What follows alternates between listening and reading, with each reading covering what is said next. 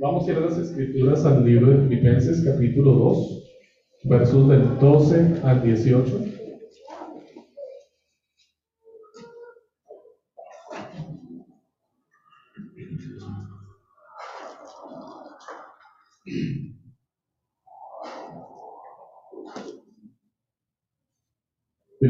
Capítulo 2, versos del 12 al 18.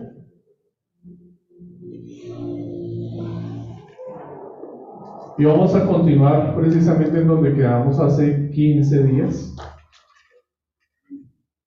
Nuestra lectura y la predicación en el libro de los Filipenses.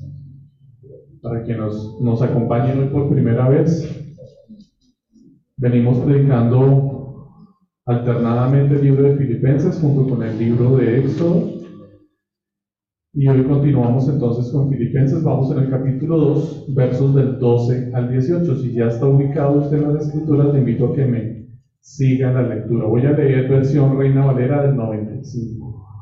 Dice así, por tanto, amados míos, como siempre habéis obedecido, no solamente cuando estoy presente, sino mucho más ahora que estoy ausente, ocupados en vuestra salvación con temor y temblor porque Dios es el que en vosotros produce así el querer como el hacer, por su buena voluntad. Haced todo sin murmuraciones ni discusiones, para que seáis irreprochables y sencillos, hijos de Dios sin mancha, en medio de una generación maligna y perversa, en medio de la cual resplandecéis como lumbreras en el mundo. Asidos de la palabra de vida, para que en el día de Cristo yo pueda gloriarme de que no he corrido en vano ni en vano he trabajado. Y aunque se ha derramado en libación sobre el sacrificio y servicio de vuestra fe, me, gozo y regocijo con todos vosotros. Asimismo, gozaos y regocijaos también vosotros conmigo. Señor, hoy estamos expuestos delante de tu palabra. Mi vida, Señor, se encuentra expuesta delante tuyo también. Te pido que tengas misericordia de mí, Señor, y de mis hermanos. Me permita, Señor, considerarles, considerar sus corazones, sus necesidades, sus vidas, y me ayudes a exponer tu palabra fielmente, a ser pertinente a las vidas y a las necesidades de mis hermanos. Entendiendo, Señor, que tu palabra es perfecta, Señor, y que siempre va a obrar conforme a tu voluntad en la vida de cada uno de nosotros. Opera también, Señor, hoy en mi vida, así como lo has hecho esta semana, Señor, en medio de la reflexión del estudio de tu palabra. Te pido, Señor, que esta palabra traspase nuestros corazones, los quebrantes, Señor, y nos conduzcas a hacer tu voluntad y a depender de ti completamente. Ten misericordia de mí, Señor, y ayúdame a exponer fielmente este mensaje, Señor. Ten misericordia de mis debilidades, Señor, y de mis fraquezas en la carne. Y ayúdame, Señor, a ser fortalecido en el Espíritu para que tu palabra, Señor, no encuentre tropiezo ni en mi boca, Señor, ni en la mente, ni en la percepción de mis hermanos, sino que tu palabra, Señor, sea obrando conforme a tu gracia y merecida en cada uno de nosotros. Amén. Bueno, mis hermanos, Pablo aquí quiere que los filipenses concluyan tres cosas de toda esta porción de las escrituras. Cuando me refiero a toda la porción de las escrituras, estoy hablando desde el capítulo 2. Iniciamos un, eh, como un nuevo tema en el capítulo 2, en, los en el libro de los Filipenses, en el versículo 1, y lo separamos, lo hemos separado hasta ahora en tres partes. Llevamos tres exposiciones de la palabra, tres predicaciones. La primera fue desde el versículo 1 en el capítulo 2 hasta el versículo 4. La segunda fue el versículo 5 hasta el versículo 11. Y hoy vamos a ver la conclusión de estas, eh, de estas dos predicaciones anteriores. Con esta tercera predicación se cierra como un tema que de hecho pues va a ser nuevamente tocado más adelante en la carta a los filipenses y que ya se tocó también en el capítulo 1 del libro de los filipenses porque Pablo ha estado mencionando estas mismas ideas y las va a seguir mencionando durante todo el libro de los filipenses. Es un mensaje reiterativo. Tiene la intención de que sea de esta forma, lo tiene, Pablo lo tiene en mente, porque ha encontrado una necesidad en la iglesia de los filipenses y quiere hacerle frente por todos los medios y recursos que el Señor le ha provisto en medio de las virtudes que le ha dado. Así es que Pablo para este momento, en esta porción de las Escrituras, quiere que los filipenses concluyan al menos tres cosas de lo que hemos leído. Si recordamos, en la primera porción eh, que veíamos en la predicación del capítulo 2, desde el verso 1 hasta el verso 4, si usted está ubicado ahí en la Biblia, Pablo está mencionando eh, los recursos que el creyente tiene en Cristo. Por, eh, por lo tanto, si el creyente se encuentra en Cristo, entonces dice la palabra que ha sido provisto de su amor y su amor le influye o su amor lo guía y lo conduce. Eh, el Espíritu Santo obra en su vida, ¿cierto? Si es que acaso estáis en Cristo, el Espíritu Santo también está guiando y también han sido eh, permeados por el poder del Señor, de tal forma que ellos son conducidos también guiados, no solamente por su amor, sino por el poder de Dios hacer la voluntad. Es el mensaje que Pablo está dando del versículo 1 al versículo 4. Y quiere que ellos puedan evidenciar esos recursos que tienen en Cristo y en medio de la evidencia que tienen de esos recursos en Cristo empiecen a poner en práctica en sus vidas la humildad y el servicio. Empiecen a tener una disposición al servir a los hermanos en la iglesia. Y ahí es en donde retoma el siguiente tema en el versículo 5 al versículo 11, que es un himno. Pablo compuesto un himno de forma especial y gloriosa con el propósito de presentar como un recurso adicional al que ya les ha provisto, pero este recurso tiene la característica o la cualidad de que es como un ejemplo vivo de lo que ellos ya saben que tienen para que lo puedan poner en práctica. Es como si estuviera el padre instruyendo a su hijo, le estuviera dando la enseñanza, la instrucción, le entrega las herramientas para que él aprenda a arar la tierra, a preparar la tierra. El padre está enseñando a su hijo a labrar la tierra. Le ha dado las herramientas, le ha dado una explicación y ahora lo va a llevar a un campo donde están arreglando la tierra para que el niño lo pueda ver. Pueda ver de primera mano cómo es que se utiliza esta herramienta. Mi padre me dijo que se hacía así, ahora lo estoy evidenciando, veo cómo se hace.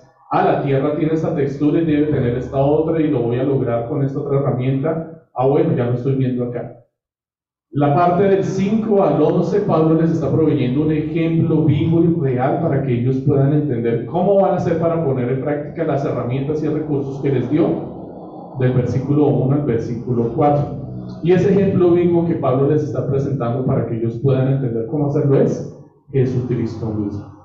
Y el mensaje que Pablo quiere que ellos aprendan particularmente no es la humildad, aunque ha estado hablando de la humildad en contadas ocasiones en el mismo libro de los filipenses, y pareciera que el tema principal del 5 al 11 fuera la humildad, el tema principal no es la humildad, el tema principal es la intención. Y es lo primero que Pablo les está diciendo en el versículo 5. Si se ubican ustedes en el versículo 5 del capítulo 2 a los filipenses, ahí se van a dar cuenta cuál es el mensaje que Pablo quiere darle a los filipenses. ¿Cuál es el mensaje? ¿Haya qué? ¿Haya en vosotros este sentir? Si ustedes recuerdan la palabra sentir ahí, no se está refiriendo a sentimientos o a emociones, sino que se está refiriendo a una intención, una actitud. Pablo quiere decirle a los filipenses, el propósito de este mensaje es que ustedes tengan una misma intención en su corazón, una actitud. Específicamente, la palabra más apropiada es una disposición. Que ustedes estén dispuestos a ser como Cristo. Pablo no les está diciendo sean como Cristo, humíllense como Cristo se humilló. Desciendan de su gloria y de su poder sobre la tierra, cualquiera que sea su gloria y su poder sobre la tierra, si usted se considera importante en su trabajo, si usted es jefe en su trabajo, si usted es maestro, si usted es padre de familia, esa es su gloria y su poder. Ese es el círculo en el que usted ejerce autoridad y poder. Pablo no le está diciendo disminúyase esa condición como lo hizo Jesucristo. Pablo le está diciendo a los filipenses y nos dice a nosotros es, tengan la misma disposición que Jesucristo tuvo. Que siendo Dios y estando en la gloria de las alturas, en la eternidad con el Padre, tuvo la actitud y la disposición de disminuirse de su condición para hacerse hombre y siendo hombre se hizo siervo y siendo siervo se humilló hasta lo sumo muriendo en una muerte vergonzosa. Ese es el propósito de Pablo en esa porción de las Escrituras. Que nosotros tengamos o aprendamos a tener una disposición. Estas tres cosas eh, que los filipenses ya tienen, porque ya se las mencionó y ellos saben que ya las tienen, y que ya las están practicando, pero que se han descuidado. Pablo quiere llamar la atención a recordarle a los filipenses estas tres cosas que ellos ya tienen, que ya están poniendo en práctica, pero que al parecer se han descuidado. Y ese descuido ha traído desunión a la iglesia. Y si ustedes lo recuerdan, el tema de la desunión era parte del tema que predicábamos en los versos del 1 al 4 y ya lo habíamos tocado anteriormente en el capítulo 1. Y de hecho también se va a volver a tocar posteriormente. Ellos han hecho que su testimonio a causa de la desunión que hay en medio de la iglesia, que se ha provocado por algunos hermanos en la iglesia, esté interfiriendo en el testimonio que ellos tienen de afuera. Aquellos que se encuentran afuera no encuentran un testimonio correcto en el creyente a causa de la desunión que se está provocando en la iglesia. Por eso es que les está advirtiendo aquí en estos versículos, los que leímos para hoy les está advirtiendo ellos deben ser luz, deben ser luz e iluminar el mundo que se encuentra afuera lleno de maldad y oscuridad. Porque parece que no lo estaban haciendo completamente. Pablo quiere que los que ya practican, lo que ya están practicando, provenga de una actitud correcta. Así es que el propósito de este tema nuevamente es acerca de las actitudes. Vamos a estar hablando de la disposición en nuestro corazón para hacer las cosas correctamente. El énfasis, de hecho, en toda la carta, si ustedes se van a dar cuenta y si la han leído o la conocen ya, se van a dar cuenta que el énfasis de toda la carta es la disposición del corazón a hacer las cosas con gozo, con alegría. Es la palabra que más se repite en toda la carta, es el mensaje que más Pablo está recalcando en toda la carta. Y este mensaje tiene su origen en una disposición en el corazón. El gozo o la alegría no es como el mensaje promueve, el mundo promueve, un mensaje errado que el mundo promueve. A lo que el mundo llama alegría o gozo, en realidad es diversión. El mundo no puede tener ni gozo ni alegría. El mundo está vetado de la alegría y el gozo. El mundo solamente puede experimentar diversión y entretenimiento. Constantemente están buscando nuevas formas de encontrar cómo entretener su mente, su cuerpo y su corazón, o de abstraerse de la realidad del mundo y las circunstancias porque las encuentran difíciles o terribles. Y lo único que encuentran consuelo es en el entretenimiento y en la diversión, porque en el corazón del hombre no hay alegría sino está Cristo. De hecho, pues recuerdo en este momento una canción que le comentaba a un hermano esta semana, escuchando música, compuesta por Johann Sebastian Bach, que se llama Jesús alegría de los hombres. Es una canción hermosísima. Y su melodía, su música es hermosísima. Pero definitivamente si alguien quiere encontrar alegría, solo la va a encontrar Cristo. Jesús es la alegría de los hombres. Pablo desea entonces para los filipenses no solamente que obedezcan, sino que aprendan a obedecer. Si nos ubicamos nuevamente en el primer texto que leíamos, encontramos este mensaje. Por tanto, amados míos, como siempre habéis obedecido, no solamente cuando estoy presente, sino mucho más ahora que estoy ausente, ocupados en vuestra salvación con temor y temor. Pablo desea que los filipenses no solamente obedezcan, sino que aprendan a obedecer. Si no entiende eh, este enunciado, si encuentra complejo analizar este enunciado, no se preocupe precisamente el desarrollo de la predicación tiene que ver con aclarar a qué se refiere este enunciado. No solamente quiere Pablo que los filipenses obedezcan, sino que aprendan a obedecer. Para esto, como buen padre espiritual Pablo, como padre espiritual y maestro, lo primero que les dijo a ellos es lo que ya tienen. Así como el padre le estaba enseñando a su hijo a arar la tierra, primero le muestra las herramientas de las cuales disponen en casa, el uso que tiene cada herramienta, cuál es su finalidad, para después darle un ejemplo y finalmente llevar a su hijo a la experiencia, a la práctica. Ya tienes la instrucción, ya viste las herramientas, ya las conoces, ya viste un ejemplo de cómo se utilizan. Ahora, manos a la obra. Y esos van a ser los tres puntos de nuestro sermón para esta mañana. Ellos están en Cristo y en Él. El amor los estimula, participan del Espíritu Santo y experimentan compasión y piedad. Fue lo que ya tienen ellos, esos son los recursos, las herramientas que Dios les ha provisto en el versículo del 1 al 4 del capítulo 2. Después les ha dado el ejemplo glorioso, Jesucristo es ese ejemplo glorioso de lo que es estar en Cristo. Y les mostró su majestuosa obra a través del himno. Y ahora el propósito eh, del himno es que ellos aprendan a tener esa actitud. Filipenses 2.5 dice, la actitud de ustedes debe ser como la de Cristo Jesús. Y ahora vamos a ir entonces a la práctica. Pablo nos dice que es lo que debemos hacer y mientras lo hace, nuevamente nos va a dar una justificación más para que lo hagamos y refuerza la forma de hacerlo. Primero veremos entonces el deber, después vamos a ver el querer y por último vamos a ver el hacer. Van a ser los, los tres puntos que vamos a atender hoy. El deber, ¿cuál es el deber? Ocuparnos en nuestra salvación. El querer, ¿cuál es el querer que Pablo quiere para los filipenses? La actitud con temor y temblor. Pablo quiere enseñarles acerca de la actitud y la actitud que Pablo quiere que ellos aprendan es hacer las cosas con temor y temblor. Y finalmente el hacer. Quiere llevarlos a la práctica de estos recursos que ya les ha dado y el ejemplo que vieron en Cristo. ¿Cómo lo va a hacer? ¿Cómo les va a enseñar a poner en práctica esto? Les dice, háganlo sin murmuraciones ni discusiones, aferrados a la palabra, asidos de la palabra, honrando nuestras autoridades. Asidos es sin H y con S, ¿no? Nos estamos refiriendo al verbo de aferrarse, agarrar algo. Asidos de la palabra. Y honrando a nuestras autoridades. ¿Qué es el deber? Versículo 12 y 13. Por tanto, amados míos, como siempre habéis obedecido, no solamente cuando estoy presente, sino mucho más ahora que estoy ausente, ocupaos en vuestra salvación con temor y temblor. Porque Dios es el que vosotros produce así el querer como el hacer por su buena voluntad.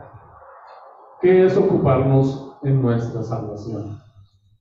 Encontré varios pasajes paralelos que transmiten la misma idea Varios de ellos se encuentran en autoría de Pablo, pero voy a leer este que escribió el apóstol Pedro. Dice en 2 de Pedro, capítulo 1, versos del 5 al 10. Si está tomando nota, segunda de Pedro, capítulo 1, versículos del 5 al 10. Dice así la palabra del Señor. Vosotros también, poniendo toda diligencia por esto mismo, añadid a vuestra fe virtud. A la virtud, conocimiento. Al conocimiento, dominio propio, el dominio propio, paciencia, a la paciencia, piedad, a la piedad, afecto fraternal y al afecto fraternal, amor. Porque si estas cosas están en vosotros y abundan, no dejarán estar ociosos ni sin fruto en cuanto al conocimiento de nuestro Señor Jesucristo. Pero el que no tiene estas cosas tiene la vista muy corta, es ciego y habiendo olvidado la purificación de sus antiguos pecados. Por lo cual, hermanos, tanto más procurad hacer firme vuestra vocación y elección, porque haciendo estas cosas no caeréis jamás. Pedro aquí está reafirmando todo el mensaje de Pablo que acabamos de leer. Básicamente es un mensaje paralelo, nos está hablando de la causa por la cual ellos pueden cumplir con este deber, y es que estando en Cristo, ellos tienen todos los recursos para hacerlo. Está describiendo que es un proceso, es un camino al cual debemos ir avanzando y cada vez vamos a ir añadiendo algo más de lo que el Señor nos ha provisto en nuestras vidas. Nos vamos reforzando en todo aquello que el Señor nos ha provisto. También nos está mencionando que debemos tener cuidado y que es un deber, que tenemos que cuidar y esforzarnos por hacer que este deber siga creciendo, porque si no lo hacemos y nos ponemos ociosos, dejamos de dar fruto y podemos pecar, podemos caer o estar expuestos a la tentación y tropezar. Y nos está hablando nuevamente de que la causa por la cual todo esto se puede hacer es porque hay una vocación, resultado de una elección en nuestras vidas. Y eso es lo que Pablo se está refiriendo con que es la buena voluntad que el Señor ha dispuesto para nuestras vidas porque Él nos ha provisto tanto Él querer como Él hacer a causa de la elección que Él ha hecho nosotros. Ocuparnos entonces de nuestra salvación es la santificación. Cuando Pablo está diciendo allí, ocúpense de su salvación, está diciendo santifíquense. Él nos está llamando a la santificación. Nos está llamando a un proceso en el que debemos reforzar aquellos recursos que ella nos ha provisto. Ya los tenemos en Cristo, están en nosotros, ya habitan con nosotros. Estamos en Cristo, tenemos a Cristo ya, pero debemos procurar que nuestra vida vaya creciendo paso a paso en el conocimiento de nuestro Señor a través de su palabra para que no tropecemos. Ocuparnos de nuestra salvación, mis hermanos, es un milagro. Es un milagro como el del paralítico en Juan capítulo 5. El paralítico que se encontraba allí tendido sobre su, su cama, sobre su lecho en la calle. No podía moverse. Al que llevaban seguramente hasta este lugar y lo dejaban allí para que pudiera pedir limosnas. Pero cuando apareció Jesús con el sonido de su voz, le dijo a este hombre, levántate, toma tu camilla y anda. La obediencia, mis hermanos, es un milagro del Señor. Nosotros estábamos completamente impedidos para ser obedientes. La obediencia nos es negada por completo, mis hermanos. Nadie quiere obedecer. Usted va a encontrar grafitis en la calle que expresan el pensamiento del mundo. Y el pensamiento del mundo en esos grafitis en la calle es que la obediencia es completamente apática a nuestras vidas. El ser humano no quiere obedecer. Oye que le pongan leyes, que le den imposiciones, que le digan qué hacer o cómo hacerlo. El que nosotros obedezcamos a la voluntad del Señor es un milagro del mismo tamaño del milagro que el Señor hizo con este paralítico. Del mismo tamaño del milagro que Jesús hizo con Lázaro cuando lo sacó de la tumba completamente impedidos para escuchar, ver, obedecer o atender cualquier cosa, muertos de nuestros delitos y pecados. Y aún así, con el poder de su palabra, este paralítico se levantó y Lázaro salió de la tumba. Obedecieron a la voz del Señor. Este hombre hizo lo que no podía hacer, hizo lo que debía hacer y lo hizo solamente por la potencia del Señor. Empezó a testificar de Jesucristo, de Jesucristo a los demás. Lo único que tuvo que hacer fue tomar su cama y andar por las calles. Y ya estaba testificando de Cristo. Ni siquiera tuvo que abrir su boca. Porque cuando la gente lo veía, le reconocía. ¿No es este paralítico? Y sabían inmediatamente que algo impresionante había ocurrido en su vida. Y tenían la evidencia de que ese era el paralítico, llevaba la cama consigo. Se notan las evidencias en tu vida del cambio que el Señor ha hecho cuando te llamó, cuando escuchaste la voz de tu Señor. Llevas ese libro abierto, llevas tu cama sobre tus hombros testificando al mundo que el Señor te levantó de la muerte. ¿Estás testificando a Cristo del mundo de esta forma? La santificación, y a lo que Pablo se refiere aquí con nuestro deber y la obediencia, tiene que ver con nuestra madurez. En presencia o en ausencia de los padres. Pongamos el ejemplo de los padres. Aunque Pablo es el que se está poniendo aquí como en presencia o en ausencia. Les está diciendo ellos obedezcan como lo hacían en mi presencia, aún más ahora en mi ausencia. La obediencia tiene una particularidad para nosotros sobre el mundo. Si usted es padre, lo, habrá evidenciado. Y si no es padre, seguramente usted lo experimentó como hijo. Lo pudo haber experimentado en el colegio, lo pudo haber experimentado en la universidad y seguramente también lo experimenta en el trabajo. Obedecer es más fácil cuando el jefe está encima. Obedecer es más fácil cuando nuestros padres están presentes. Obedecer es más fácil cuando el maestro está en el salón. Pero cuando la autoridad está ausente, la obediencia coge patines y se va. Se sale con el maestro, se sale con el padre, se va con el jefe. La obediencia nos empieza a ser esquiva cuando no tenemos nuestra autoridad presente, cuando no la podemos ver. Y allí Pablo apela nuevamente al ejemplo que presentó de humillación, de obediencia en Jesucristo. ¿Recordamos la obediencia de Jesucristo? Jesucristo dice la palabra que se despojó de todo lo que tenía y descendió de los cielos a la tierra. Y claro, sabemos que el Padre es omnipresente, que se encuentra en todas las partes.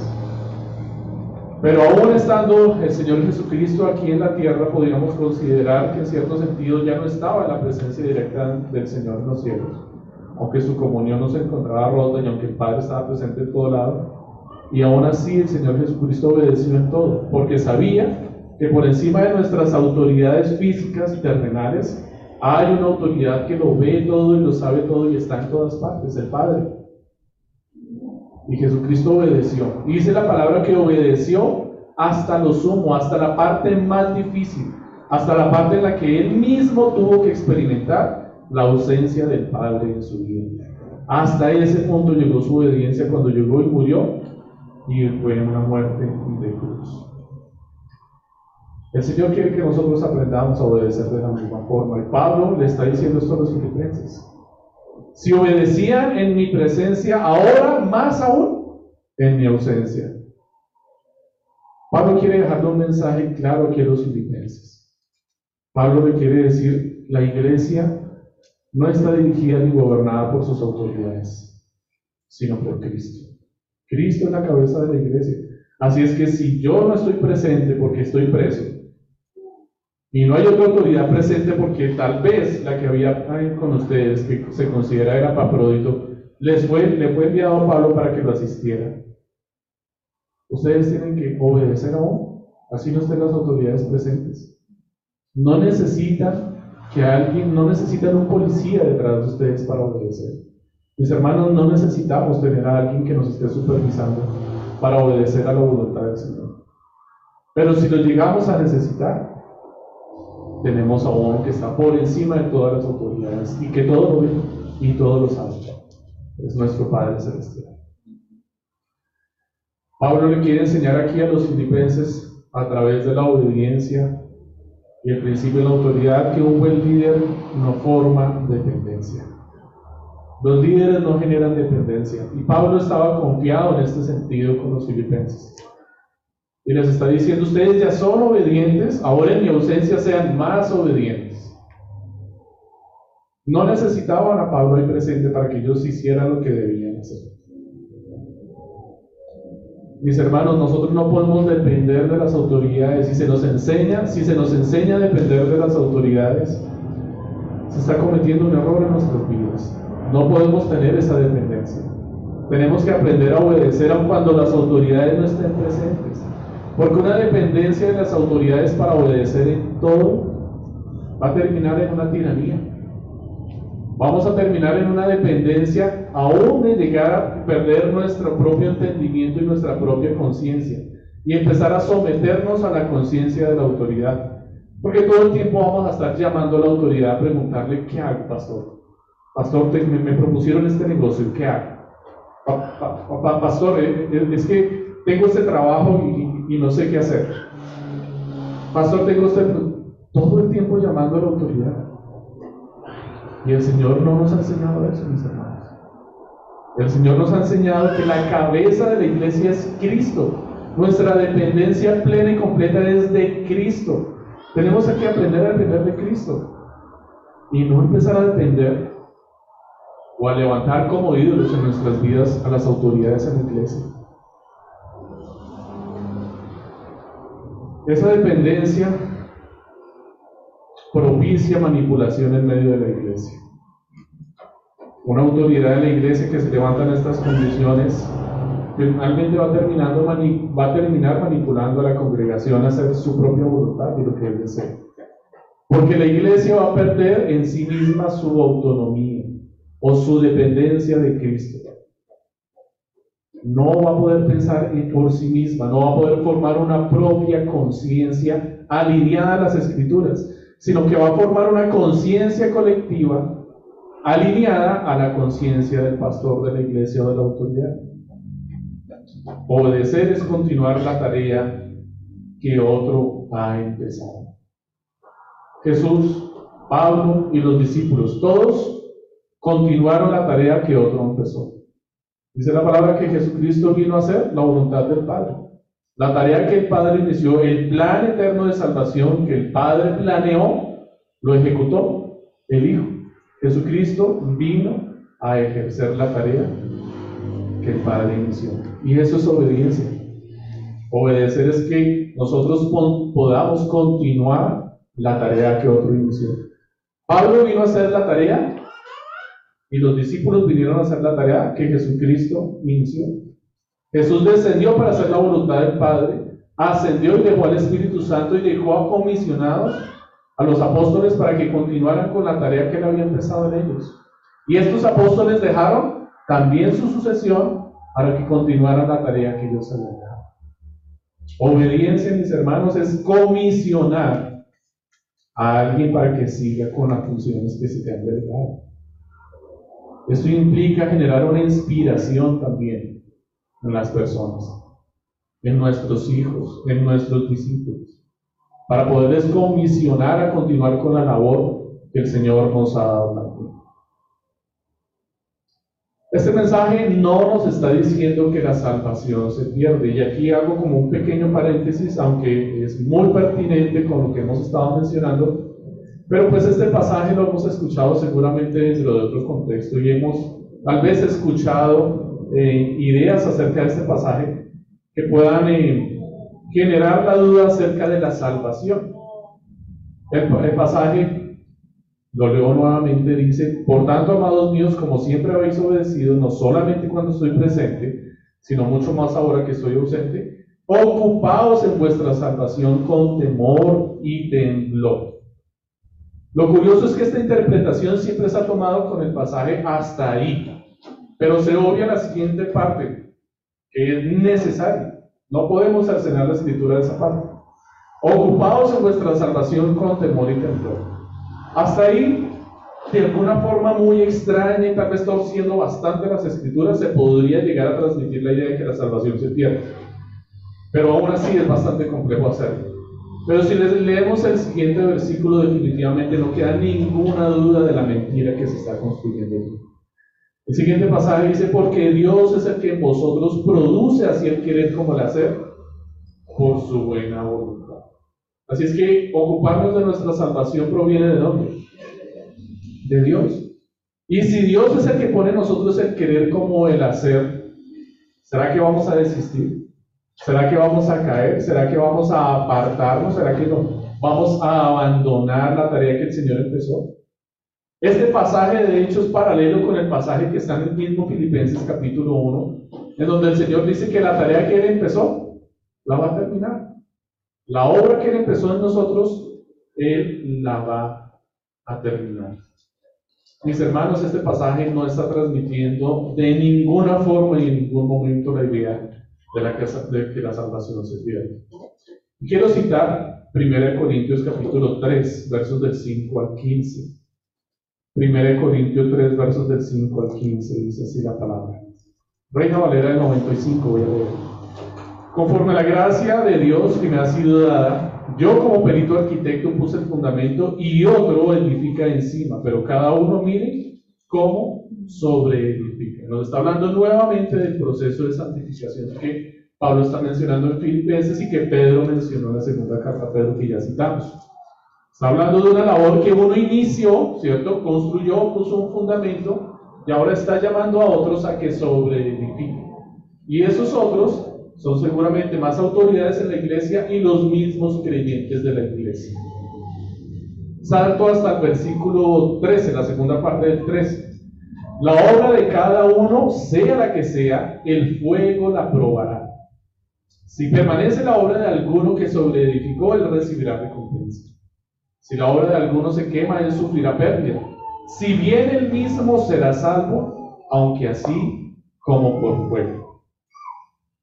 Bueno, mis hermanos, aunque puede parecer un pasaje polémico y tal vez de difícil comprensión, la realidad del pasaje es que es paralelo al pasaje que estamos leyendo en Pablo y transmiten exactamente la misma idea. Y de hecho este pasaje es la razón de la siguiente idea que Pablo quiere transmitir más adelante acerca del querer. Es el segundo punto que vamos a ver ahora. La idea que Pablo nos está transmitiendo aquí en Corintios y que también lo ha hecho en Filipenses, que es el mensaje en el que nos estamos ocupando, es que definitivamente la obra que es la obra de la salvación la inició el Señor en nuestras vidas. Y Él llevará esa obra de salvación hasta su, hasta su final. Y Él nos ha provisto los recursos y las herramientas para que nos mantengamos firmes. Y nos ha capacitado para que nosotros trabajemos y construyamos sobre el único fundamento que se puede poner, que ya está puesto, y es Jesucristo, y es inamovible. No se puede quitar este fundamento. Sin embargo, nos está diciendo que nosotros tenemos una responsabilidad en esa construcción. Nosotros somos los responsables en esa construcción. Y somos responsables en construir sobre ese fundamento y sobre nuestra fe cristiana conforme a la voluntad del Señor y no a nuestra mediocridad o a nuestra pereza.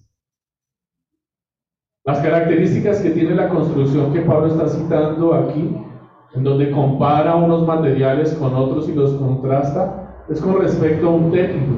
Más adelante, en el mismo capítulo, Pablo está hablando y, pone como evidencia que nosotros somos templo de Dios, que el Espíritu de Dios mora en nosotros. La pregunta que deberíamos hacernos allí es, ¿Un templo se construye con heno y hojarasca o se construye con piedras preciosas? ¿Cómo vas a construir un templo? El templo del Señor en tu vida. ¿Cómo estás construyendo tu vida de fe en tu vida? ¿Las estás construyendo con los materiales comunes para construir una casa común y corriente? ¿O los estás construyendo como si fuera el templo del Señor porque el Señor es quien mora en ti? ¿Cómo te estás ocupando en tu salvación? Básicamente la pregunta. ¿Cómo te estás ocupando en tu salvación? Esa pregunta es exactamente lo mismo que Pablo está diciendo aquí en Corintios.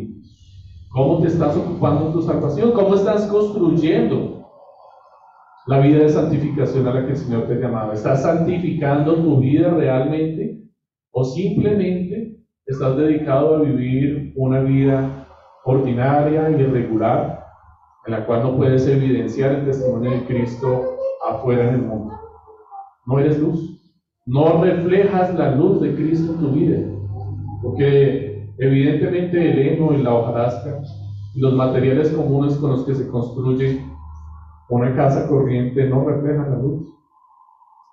Pero los materiales con los que se construía el templo, y si pensamos en el templo de Salomón, definitivamente reflejaban no solamente la luz, sino que le daban mucha gloria.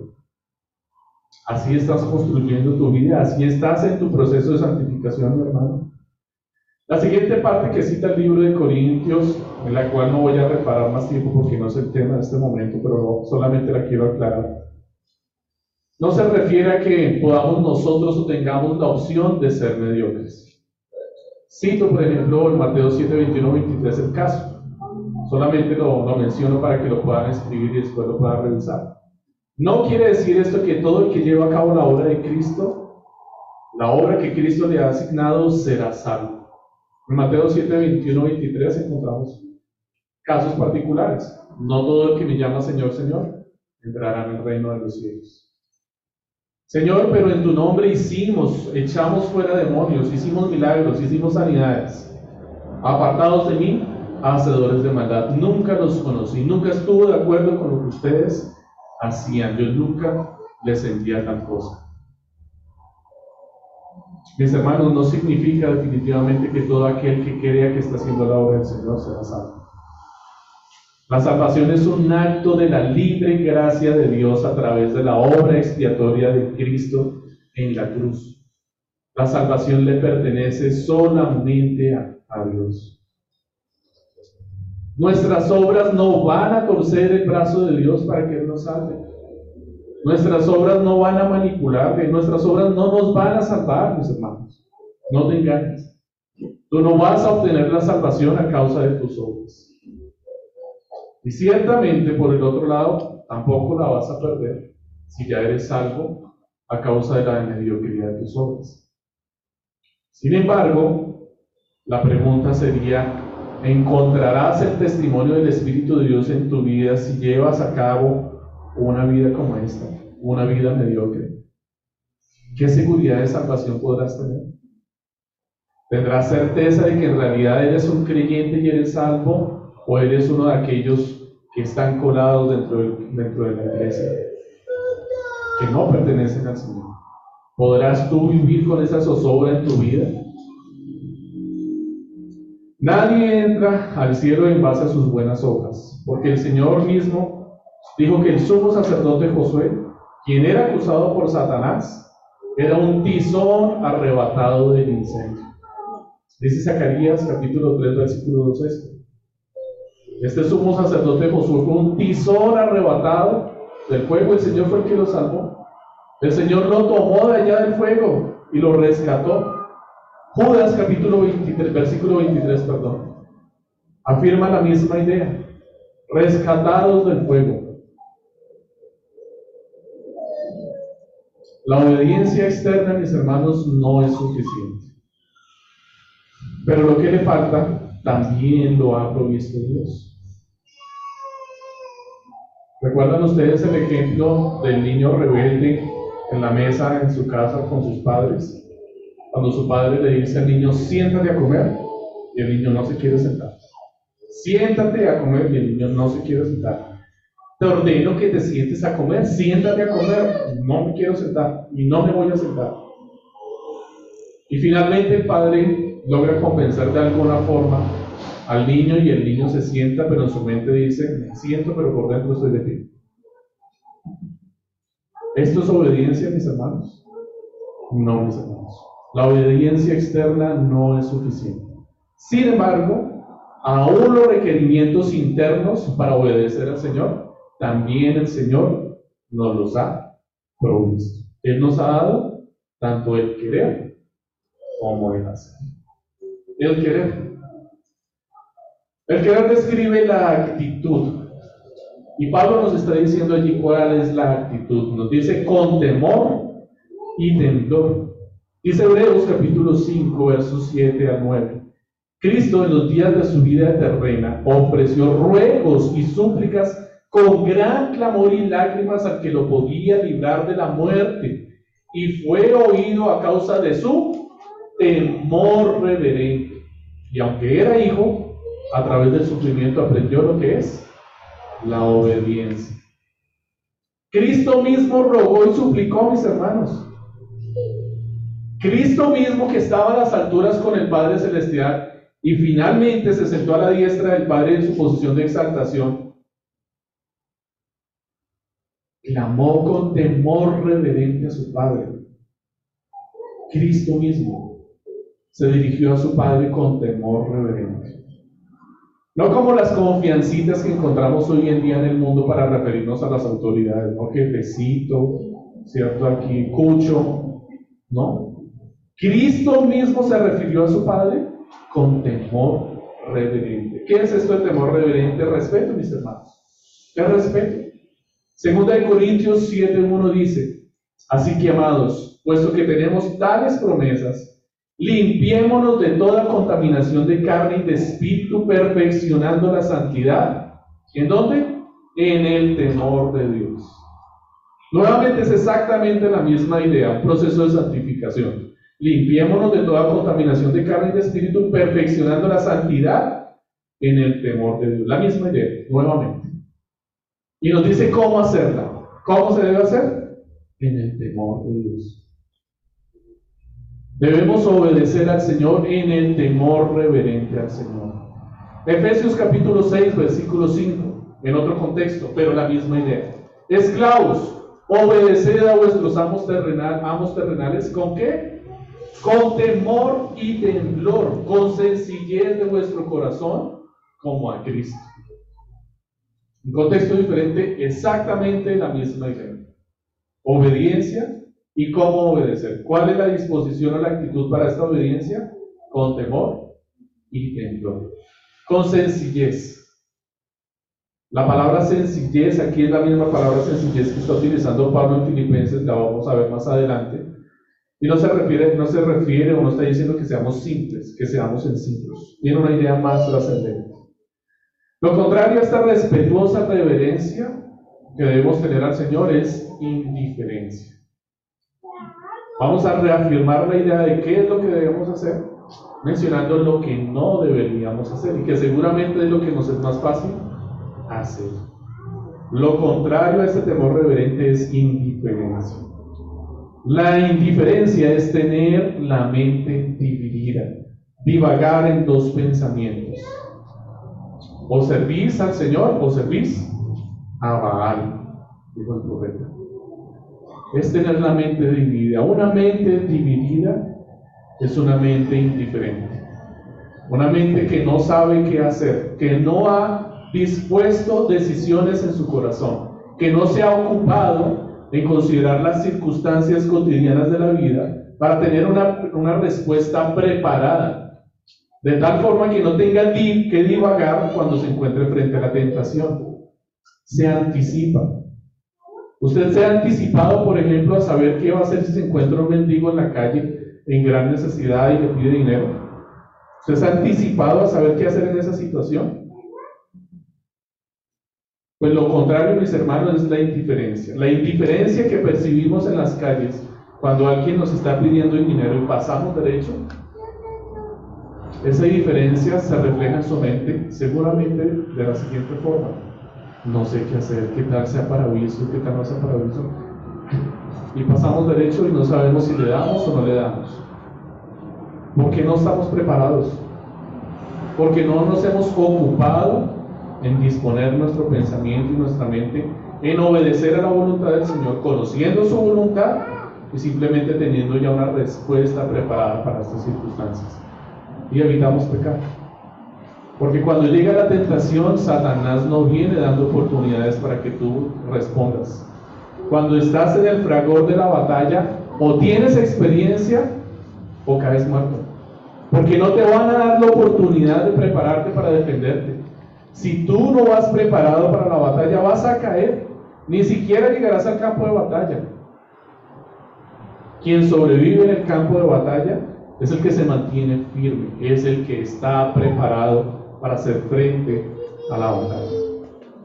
Lo contrario, mis hermanos, a tener la disposición, el servicio, la actitud correcta para obedecer al Señor, es indiferencia, es tener nuestra mente dividida, es divagar en dos pensamientos en saber si hago esto o lo otro. Y mientras lo pienso, simplemente pasé de lado. Simplemente Satanás llegó y atacó mi debilidad. Simplemente se presentó la oportunidad de ver la imagen en pornografía y como no estaba preparado, caí. Simplemente se presentó la oportunidad de estar a solas con la novia, con el novio, con la chica y caí porque no estaba preparado no había anticipado los problemas. Lo contrario es el orgullo.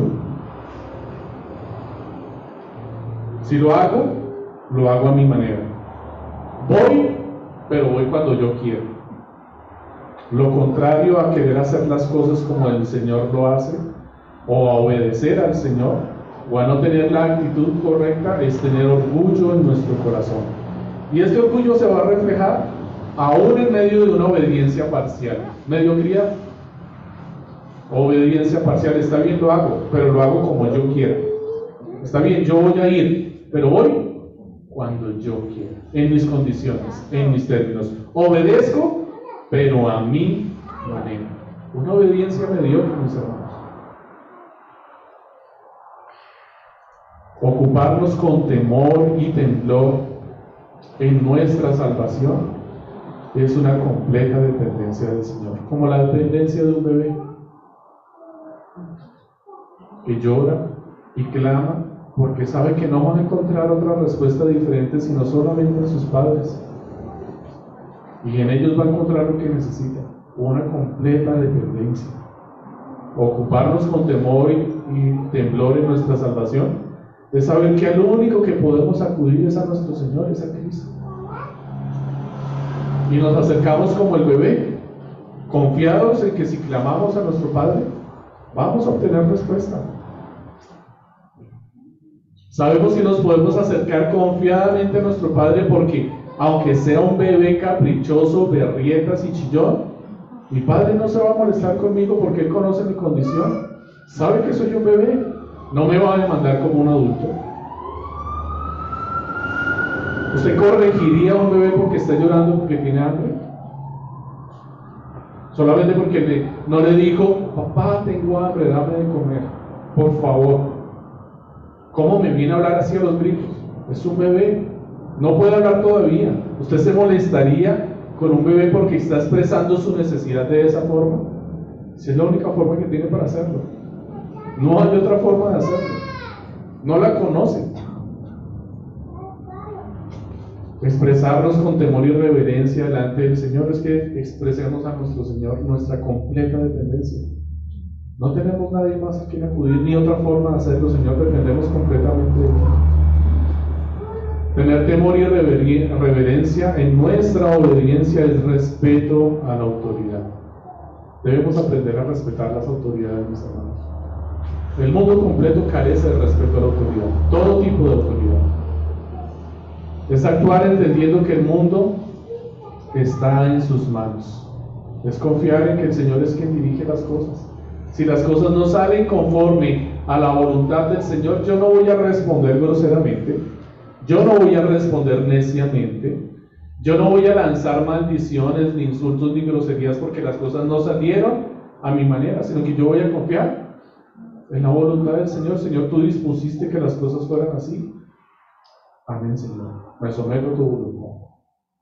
Eso es obedecer con temor y reverencia. Completo y profundo respeto aún a la voluntad del Señor que nos es contraria, que no entendemos, que nos es difícil.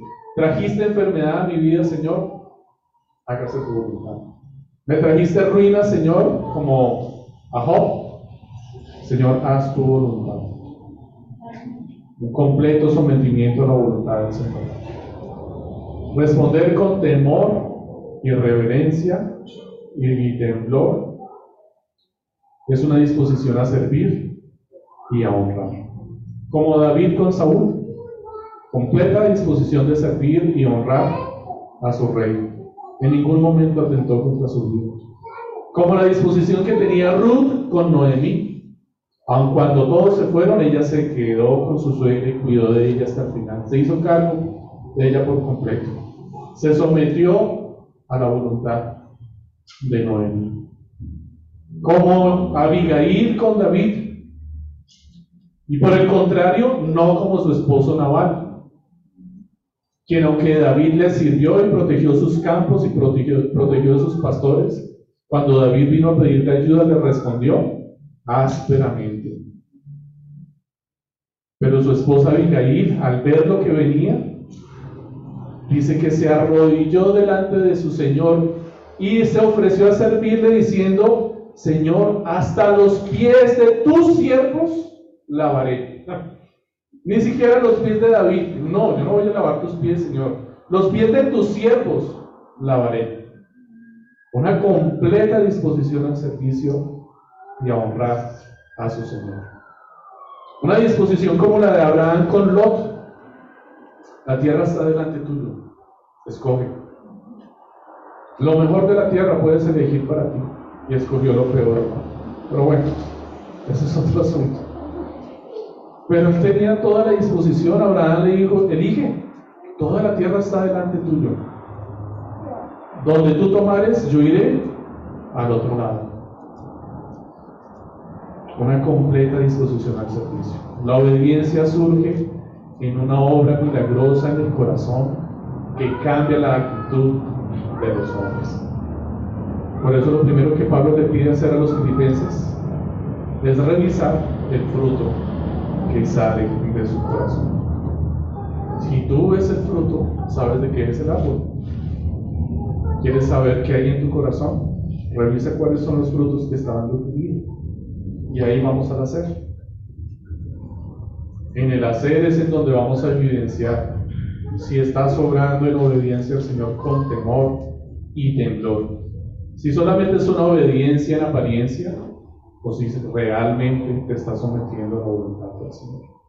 Verso 14 y 15 dice, Haced todo sin murmuraciones ni discusiones, para que seáis irreprochables y sencillos, hijos de Dios sin mancha en medio de una generación maligna y perversa, en medio de la cual resplandecéis como lumbreras en el mundo, sin murmuraciones ni discusiones. Esto es lo primero que se hace evidente en la vida de un creyente que está trabajando en su corazón en obedecer al Señor con temor y temblor. Porque de la abundancia del corazón habla la boca. ¿Quieres saber qué hay en tu corazón? Escúchate hablar. Mira qué es lo que estás diciendo. Y se contrasta. Estamos en medio de una generación maligna y perversa. Es el contraste que está poniendo Pablo allí. Moisés, Jesús, Pedro y Pablo dijeron la misma expresión y la citaron a causa de la murmuración. Todos citaron la misma expresión y todos la citaron dentro del contexto de la murmuración. De hecho, nos es tan reciente que la recordamos en la predicación del domingo anterior. Moisés dijo, generación maligna y perversa. Jesús la citó recordando el mismo contexto, que no fue una sola vez en el desierto, ocurrió muchísimas veces en el desierto. Solo que en el desierto, y cuando la citó Moisés, cuando la citó Jesús, la citaron dentro del contexto del pueblo de Israel. Pero cuando la está citando Pedro y Pablo aquí, la está citando en medio del mundo. Estamos en medio de una generación, el mundo, en medio del mundo, maligno y perverso.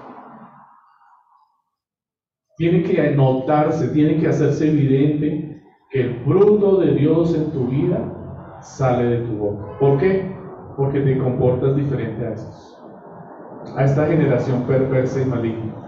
¿Por qué Moisés, Jesús, Pedro y Pablo les dijeron generación maligna? ¿Por qué les dijeron generación perversa?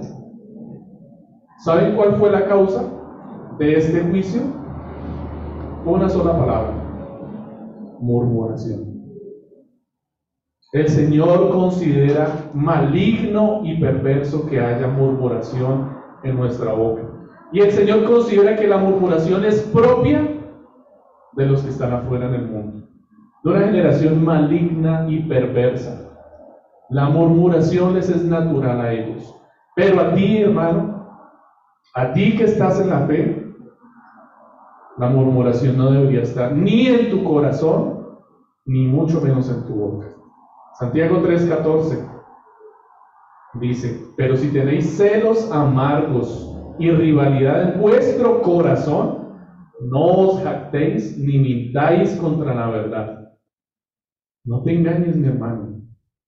Si no has murmurado contra, contra tu hermano en tu boca, no es porque estés bien. Revisa tu corazón porque la murmuración sale desde tu corazón. La murmuración es una raíz de amargura que cuando sale contamina a otros e inflama el círculo de la creación. Mezclé varios pasajes. Les dejo la tarea para que los identifiquen. Así es la murmuración, mis hermanos. Envenena, contamina, genera amargura y proviene de la amargura de tu corazón. Hermano, yo te pregunto, ¿con qué hablas con tu esposa, con tu esposo cuando estás a solas en la casa? ¿De qué hablas cuando te encuentras con uno de tus hermanos en la iglesia y empiezan a hablar y hablar y hablar y hablar y no le ponen freno a la lengua y en menos de media hora te aseguro que están muy mal? ¿De qué hablas con tus amigos del colegio y la universidad o con tus compañeros de trabajo? ¿Te sientas a hablar con ellos? Te recuerdo un salmo. No te sientes en silla de escarnecedores, en silla de burladores. Mi hermano, si te pones a hablar con el impío y tu conversación no tiene un propósito y no está guiada por el Espíritu de Dios, vas a terminar pecando. Vas a caer en murmuración. Y te aseguro que el primer tema que vas a tocar es hablar mal del presidente de la nación. Vas a terminar hablando mal de los gobernantes de nuestra nación. Terminarás murmurando. Ponle freno a tu boca, mi hermano. Porque el que mucho habla, mucho hierra. Cuida tus palabras, prepara tus palabras. No te estoy diciendo que no hables mucho, te estoy diciendo que cuando hables, lo que vas a decir, lo preparado. Y refrena tu lengua cuando ya no estés hablando de lo que sabes que debes hablar. Cuando entres dentro del campo del mundo, dentro de lo que el Señor llama malvado y perverso. Mi hermano, y si no llegas a murmurar cuando abras tu boca, seguramente murmuras en tu mente. ¿Has revisado tus pensamientos? ¿Te has sentado a orar delante del Señor y pedirle, Señor, revisa mis pensamientos, ayúdame a encontrar en ellos en donde hay maldad y perversión? ¿En donde me incomodé con mi hermano? ¿En donde fui inconforme con el gobierno de la nación? ¿Por qué me dejé llenar de inconformidad por las noticias de nuestro país? Ayúdame, Señor, a encontrar la inconformidad en mi mente porque allí hay murmuración y solo es cuestión de tiempo para que termine saliendo ese pecado por tu boca. Las discusiones o diferencias muchas veces son la expresión de la inconformidad que guardas en tu corazón. Así que la discusión que cita después de la murmuración Pablo simplemente es consecuencia de la amargura que guardas en tu corazón, la inconformidad que tienes con las cosas. Pero por el contrario, Señor contrasta por otro lado con la verdad. Dice, nosotros somos lámparas. Si tú pones una cosa diferente al aceite dentro de la lámpara, no va a ser luz lo que sale de ella. Si tú quieres que la lámpara dé luz, pon aceite.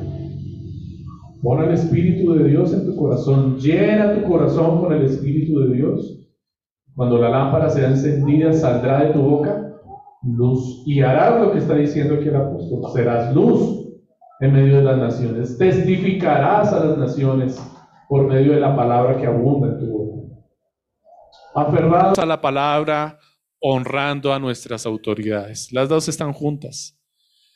Versos 16, 17 y 18. Asidos de la palabra de vida, para que en el día de Cristo yo pueda gloriarme de que no he corrido en vano ni en vano he trabajado. Y aunque sea derramado en libación sobre el sacrificio y servicio de nuestra fe, me gozo y regocijo con todos vosotros. Asimismo, gozaos y regocijados también vosotros conmigo. Pablo concluye hablando de nuevo acerca del liderazgo en la iglesia.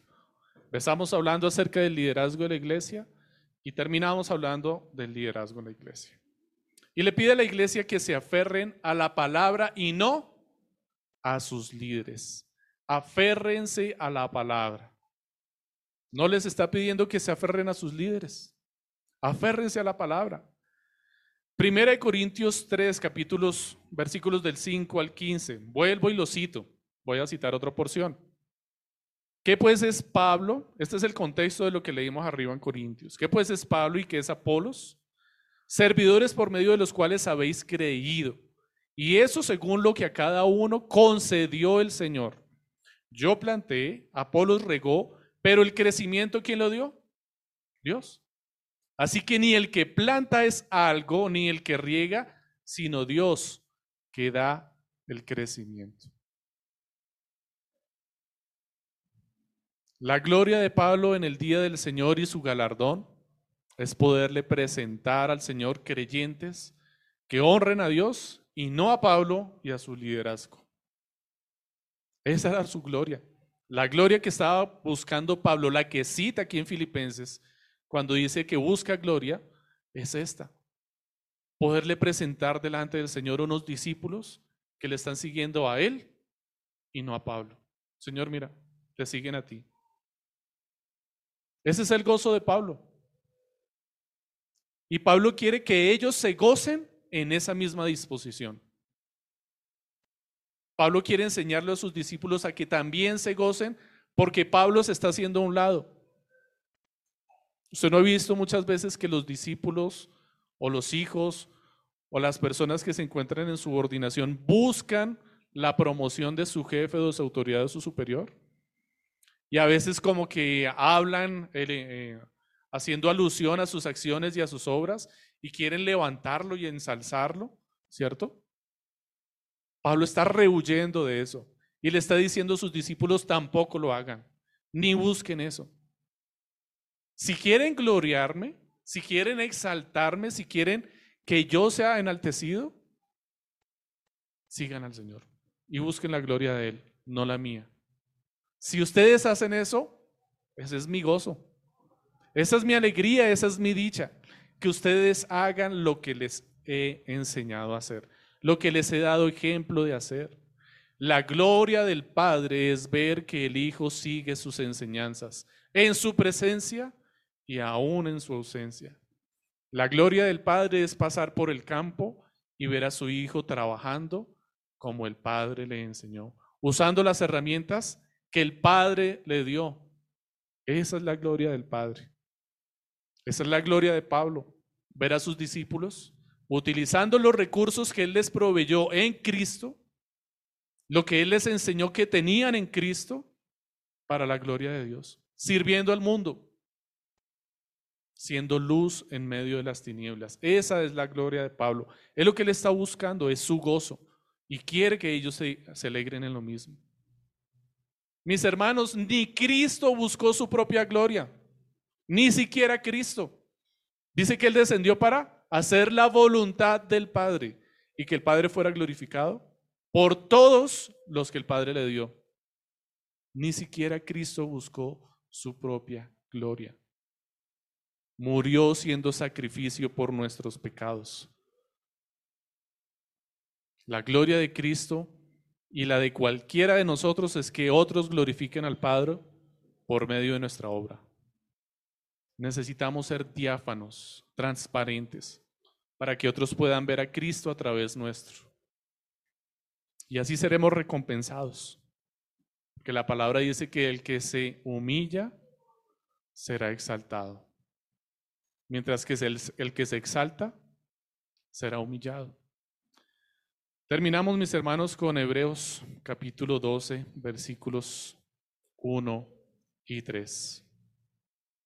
Por tanto, nosotros, también teniendo en derredor nuestro tan grande nube de testigos, despojémonos de todo peso y del pecado que nos asedia, y corramos con paciencia la carrera que tenemos por delante, puestos los ojos en Jesús, el autor y consumador de la fe, el cual, por el gozo puesto delante de él, sufrió la cruz, menospreciando el oprobio y se sentó a la diestra del trono de Dios. Considerad a aquel que sufrió tal contradicción de pecadores contra sí mismo, para que vuestro ánimo no se canse hasta desmayar. Consideradlo a él. Fue exactamente lo que Pablo hizo. Puso a Jesucristo como el ejemplo para que le viéramos, le consideráramos, consideráramos su humillación y su exaltación, para que nuestro ánimo no se canse hasta desmayar, para que podamos mantenernos firmes en esta lucha y para que sepamos que lo único que nos espera con seguridad es sufrimiento. Tranquilo, mi hermano, si tienes temor del sufrimiento, eso es lo más seguro que vas a tener. ¿Por qué? Porque tenemos que considerar al autor y al consumador de nuestra fe. Si Él sufrió, ¿Qué nos espera a nosotros? Si Él es el ejemplo a seguir, ¿qué nos espera a nosotros? Si a Él lo escupieron, mi hermano, no esperes otra cosa diferente. Y si recibes más que un escupitajo, esa es tu gloria. Porque recibiste más que Cristo. Si te dieron más que el escupitajo, mi hermano, gózate en el Señor. Porque te humillaron más que a Cristo si esto pudiera llegar a ser posible. Mis hermanos, definitivamente el Señor quiere enseñarnos es acerca de nuestra actitud, nuestra disposición para servir al Señor y a los demás. Si te estás ocupando en cómo obedecer y cumplir al Señor, ocúpate en tu corazón primero, porque los problemas de tu obediencia están en tu corazón. De nada te sirve obedecer si no obedeces conforme a la voluntad del Señor. De nada te sirve. Ten temor y temblor, amado hermano. Teme y tiembla cuando sirvas al Señor. No lo hagas despreciando la obra que el Señor hizo.